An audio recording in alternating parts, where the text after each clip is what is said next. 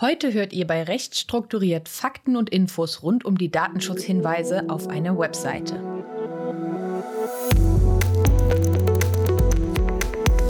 Recht strukturiert, ein Podcast von Oellig Legal.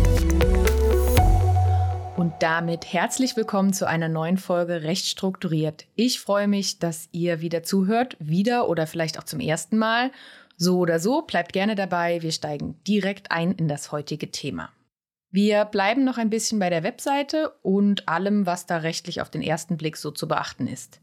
Heute geht es nämlich um die Informationen zum Datenschutz, die auf einer Webseite anzugeben sind. Und ich weiß, dass, dass den Datenschutzhinweisen oder wie diese Infos auch genannt werden, der Datenschutzerklärung der Ruf vorauseilt. Sie würde ohnehin nie gelesen oder wahrgenommen. Ich möchte euch heute aber erzählen, warum es fahrlässig wäre, die Hinweise mit dieser Einstellung zu erstellen, aber auch, weshalb ihr als Besucher oder Nutzer einer Webseite von einer vollständigen Datenschutzerklärung profitiert. Starten wir wieder mit ein paar Hintergrundinfos. Richtig bekannt und vor allem in der wirtschaftlichen Welt relevant geworden ist der Schutz der personenbezogenen Daten durch das Wirksamwerden der Vorschriften der EU-Datenschutzgrundverordnung, der DSGVO, im Mai 2018. Das hat vor allem die IT-Welt ja fast genauso erschüttert wie der Wechsel ins neue Jahrtausend 18 Jahre da davor. Tatsächlich gibt es den Datenschutz aber sehr viel länger. Für bestimmte Berufsgruppen, vor allem Ärzte, enthält das Berufsgeheimnis seit jeher die Pflicht, über persönliche Informationen des Kunden, Patienten oder Mandanten Stillschweigen zu bewahren. Auch das ist Datenschutz. Das gesetzliche Verständnis, dass jeder, der Daten von Personen verarbeitet, den Schutz dieser Daten gewährleisten muss und dass umgekehrt jeder Mensch ein Recht auf den Schutz seiner persönlichen Daten hat, ist allerdings eine Entwicklung aus der Mitte des 20. Jahrhunderts. Abgeleitet aus dem allgemeinen Persönlichkeitsrecht, das im Grundgesetz verankert ist, wurde 1970 in Hessen das erste Datenschutzgesetz verabschiedet. Dem folgte das Bundesdatenschutzgesetz 1977, welches durch die Rechtsprechung des Bundesverfassungsgerichts in den 80er Jahren weiterentwickelt, dann stetig überarbeitet und schließlich 2018 von der DSGVO abgelöst wurde. Auch das Bundesdatenschutzgesetz, abgekürzt BDSG, enthielt bereits die Pflicht für die Personen, deren Daten verarbeitet werden, eine entsprechende Information bereitzustellen. Allerdings erst durch die hohen Bußgelder, die seit der DSGVO möglich sind und die großen Wellen, die dies in der Presse geschlagen hat, haben der Datenschutz und die damit einhergehenden Pflichten sowohl an Aufmerksamkeit als auch an zunehmender Akzeptanz gewonnen. Die Datenschutzerklärung ist eine von mehreren Pflichten, die ein Unternehmen oder eine Organisation hat, wenn sie personenbezogene Daten von Betroffenen, so heißen die Menschen, deren Daten verarbeitet werden, erhebt, speichert oder sonst mit ihnen umgeht. Die Person, das Unternehmen oder die Organisation, die Daten verarbeitet, wird im Datenschutzrecht Verantwortliche bzw. Verantwortlicher genannt. Kommen wir zu den rechtlichen Fakten. Legal Facts. Nummer 1. Die Pflicht zur Information über die Verarbeitung personenbezogener Daten ist in Artikel 13 und 14 DSGVO normiert. Artikel 13 gilt, wenn die Daten direkt beim Betroffenen erhoben werden, also zum Beispiel, wenn ihr als Nutzer selbst eure Daten irgendwo angebt. Artikel 14 findet Anwendung, wenn die Daten nicht direkt beim Betroffenen selbst erhoben werden, sondern mittelbar, zum Beispiel durch Übermittlung von einer anderen Stelle. Diese Vorschriften betreffen aber nicht nur Webseiten, sondern jede Verarbeitung personenbezogener Daten. Das heißt, wann immer ein Verantwortlicher Angaben verwendet, die unter den Begriff personenbezogener Daten fallen, muss er die Betroffenen hierüber informieren. Das muss spätestens zum Zeitpunkt der Erhebung der Daten erfolgen. Es darf also nicht erst im Nachhinein informiert werden. Und auch ganz wichtig, die Information muss laut Artikel 12 DSGVO transparent, präzise und verständlich sein. Sprachlich sollte die Zielgruppe, also beispielsweise die Nutzer der Webseite, berücksichtigt werden. Wenn sich also eine Webseite an Kinder richtet, ist das bei der Datenschutzerklärung zu berücksichtigen. Anderenfalls kann das ein Verstoß gegen Artikel 12 DSGVO sein. Nummer zwei. Auch der konkrete Pflichtinhalt der Datenschutzhinweise ergibt sich aus Artikel 13 DSGVO. Dieser sieht zunächst allgemeine Informationen zum Verantwortlichen und eine Auflistung der Rechte, die Betroffene im Hinblick auf ihre Daten haben, vor.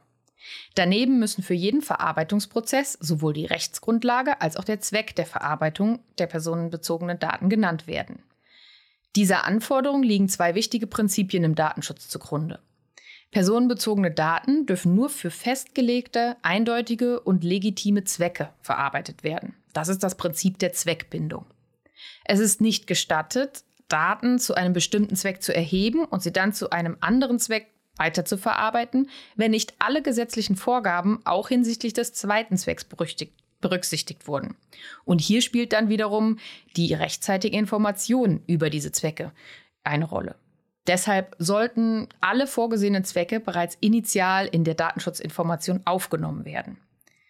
Anderenfalls müssten die Betroffenen später noch einmal informiert werden. Das zweite Prinzip lautet, dass eine Verarbeitung nur dann rechtmäßig ist, wenn sie auf Basis einer der in Artikel 6 der DSGVO genannten Rechtsgrundlagen erfolgt. Das heißt, für jede Verarbeitung muss geprüft werden, ob eine dieser Rechtsgrundlagen gegeben ist.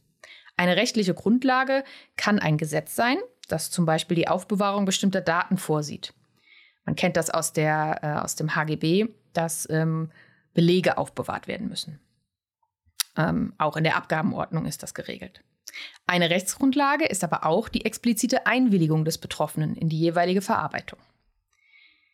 Die Datenschutzhinweise sehen somit vor, dass ganz transparent jeder Schritt zu erläutern ist, in dem personenbezogene Daten verarbeitet werden. Hinzu kommen dann noch Angaben zur Verarbeitung der Daten außerhalb der EU, zur Übermittlung der Daten an Dritte, zum Beispiel Dienstleister, sowie zur Dauer der Aufbewahrung. Nummer 3. Übertragen wir das Gesagte mal auf die Webseite. Was muss demnach üblicherweise in so eine Datenschutzinformation für den eigenen Internetauftritt? Wie eben erwähnt, berücksichtigt werden muss jede Datenverarbeitung personenbezogener Daten. Und falls ihr jetzt denkt, ja, woher soll ich denn wissen, was auf meiner Webseite technisch alles überhaupt passiert, dann sei euch gesagt, dass ihr euch damit auseinandersetzen solltet. Denn, wie der Begriff Verantwortlicher es schon sagt, der Anbieter einer Webseite ist für die Erhebung, Speicherung und sonstige Verarbeitung von personenbezogenen Daten auf dieser Webseite verantwortlich. Und er muss über diesen Prozess oder über diese Prozesse transparent informieren. Ich kann euch zum Einstieg aber schon ein paar Prozesse nennen, die in der Regel auf einer Webseite geschehen. Zunächst ist da der Aufruf der Webseite selbst. Was passiert dabei? Das Internet funktioniert ein bisschen wie ein Postsystem. Jedem Gerät ist eine IP-Adresse zugeordnet. Über die Eingabe einer Domain wird eine bestimmte IP-Adresse, zum Beispiel von einem Webserver, von unserem Gerät angesprochen und spielt dann die gespeicherten Inhalte, also zum Beispiel eine Webseite, aus. Das eigene Gerät sendet bei der Abfrage dieser Webseite automatisch einige Daten mit, quasi wie wenn wir einen Absender auf einen Briefumschlag schreiben. Das ist notwendig, damit das Empfängergerät, zum Beispiel der Server, der die Webseite korrekt, äh, der Server, diese Webseite dann auch korrekt darstellen kann. Zu diesen Angaben, die mit der Anfrage versendet werden, gehört auch die IP-Adresse des abfragenden Geräts oder auch das Betriebssystem, welches das Gerät verwendet. Dieses kleine Datenpaket mit den Informationen nennt man Server-Log-File. Es wird auf dem empfangenden Gerät für einen, also dem Server, für einen kurzen Zeitraum, meist ein paar Tage, gespeichert. Da der Europäische Gerichtshof in seiner Rechtsprechung die IP-Adresse als personenbezogenes Datum einordnet, muss über diesen Prozess des Aufrufs der Webseite in der Datenschutzinformation hingewiesen werden. Ebenso müssen die Hinweise darüber informieren, was mit personenbezogenen Daten geschieht, die im Rahmen einer Kontaktaufnahme erhoben werden, zum Beispiel über ein Kontaktformular oder über die Kontaktkanäle aus dem Impressum. Ein großes Thema bei Webseiten sind außerdem Verarbeitungsprozesse im Rahmen des Einsatzes von Technologien zu analytischen Zwecken wie Google Analytics oder Piwik Gleiches gilt für auf der Seite integrierte Dienste zum Zwecke des Marketings. Wenn auf einer Webseite zum Beispiel digitale Banner angezeigt werden, die aus einem Werbenetzwerk stammen und gar nicht direkt auf dem Server des Webseitenanbieters liegen. In den meisten Fällen arbeiten solche Dienste mit Cookies. Weil Cookies für sich genommen jedoch ein großes Thema sind, gibt es dazu eine eigene Folge recht strukturiert. Die kommt direkt im Anschluss an diese Episode 4 in zwei Wochen. Und schließlich ist es auch möglich, datenverarbeitete, datenverarbeitende Prozesse, die über die Webseite hinaus, zum Beispiel im Verhältnis zu den eigenen Kunden stattfinden, in die Datenschutzhinweise der Webseite aufzunehmen und von allen relevanten Stellen aus auf diese Hinweise dann zu verweisen oder zu verlinken. Das hat den Vorteil, dass es für die Tätigkeit eines Unternehmens ein zentrales Dokument mit allen Informationen gibt, was die regelmäßige Aktualisierung und Pflege dieses Dokuments enorm erleichtert. Zudem schafft es Transparenz und Klarheit, alle Pflichtangaben zum Datenschutz, die die gleiche Gruppe an Empfängern betreffen, übersichtlich in einem Text zusammenzufassen. Denn auch das Verteilen von Datenschutzinformationen an mehrere Stellen kann unter Umständen der Transparenz schaden. Lediglich Hinweise, die nur an eine bestimmte Gruppe, zum Beispiel die eigenen Mitarbeitenden, ähm, gerichtet sind, sollten an anderer Stelle erteilt werden. Fakt Nummer 4. Die Datenschutzinformation muss von jeder Seite der Webseite abrufbar sein. Wir kennen das schon aus der letzten Podcast-Folge für das Impressum. Sie sollte also im Header oder Footer einer Seite so verlinkt sein, dass sie von jeder Unterseite aus ohne weiteres erreicht werden kann.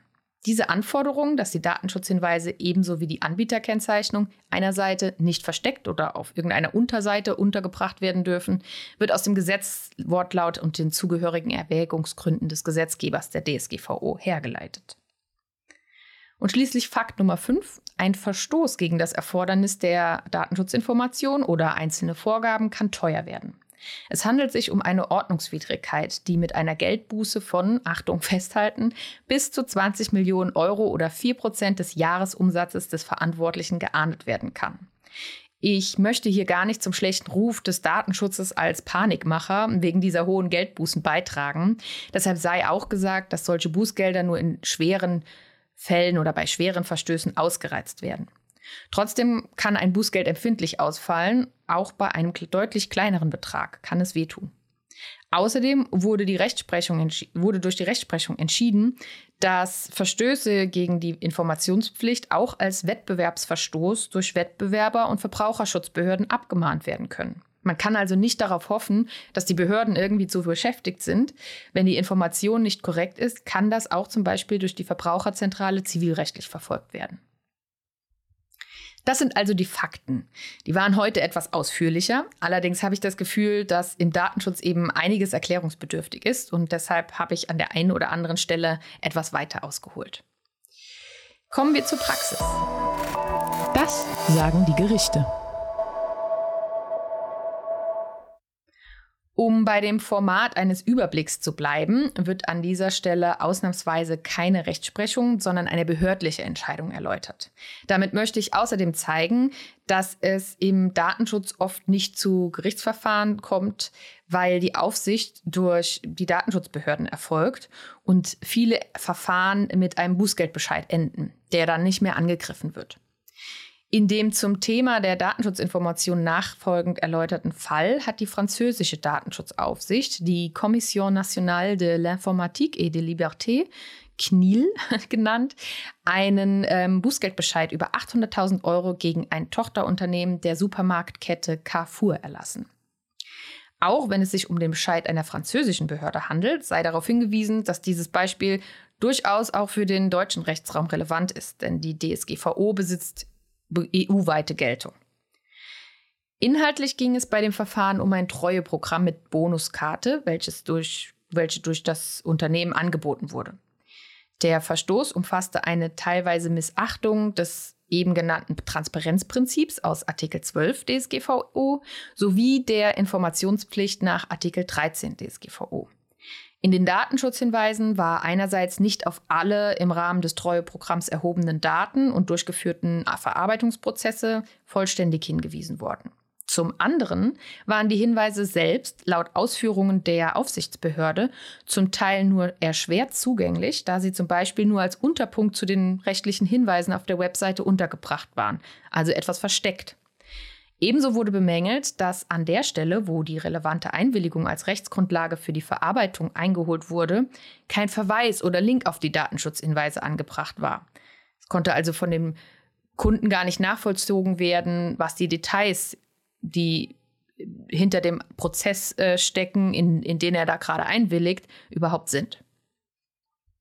Wie eben gesagt, nicht jede Webseite bekommt direkt ein Bußgeld in sechsstelliger Höhe. Aber ich finde, dieses eine Beispiel zeigt schon sehr gut, wie streng die Behörden bei der Beurteilung der Transparenz und ganz allgemein im Hinblick auf die Anforderungen der Datenschutzinformationen sind. Zum guten Schluss. Puh, das war ein ganz schöner Ritt durchs Datenschutzrecht bzw. die Pflicht zur Bereitstellung einer Datenschutzinformation auf einer Webseite. Zusammenfassend kann festgehalten werden, dass diese Hinweise nicht als lästige Pflicht vernachlässigt werden sollten. Die Angaben, die Artikel 13 DSGVO vorsieht, sollte der Betreiber einer Webseite ohnehin kennen und zur Hand haben. Gleichzeitig vermittelt eine transparente, übersichtliche und auch vollständige Datenschutzerklärung den Nutzern das Bild eines vertrauenswürdigen Anbieters. Man kann sich also auch einen Vorteil auf dem Markt schaffen, wenn man transparent über Datenschutz informiert. Ich hoffe sehr, ihr konntet mir folgen. Schreibt mir gerne euer Feedback, ob das alles in dieser Kürze okay war oder eure Fragen an podcast.oellig.legal. Den Verweis auf das Behördenverfahren findet ihr wie immer in den Show Notes. Lasst sehr gerne eine Bewertung da und vielleicht sogar ein Abo für Recht strukturiert. Und natürlich berate ich euch oder euer Unternehmen gerne, wenn ihr eure Datenschutzhinweise angehen oder überarbeiten möchtet. Die nächste Folge gibt's in zwei Wochen. Vielen Dank fürs Zuhören und bis bald.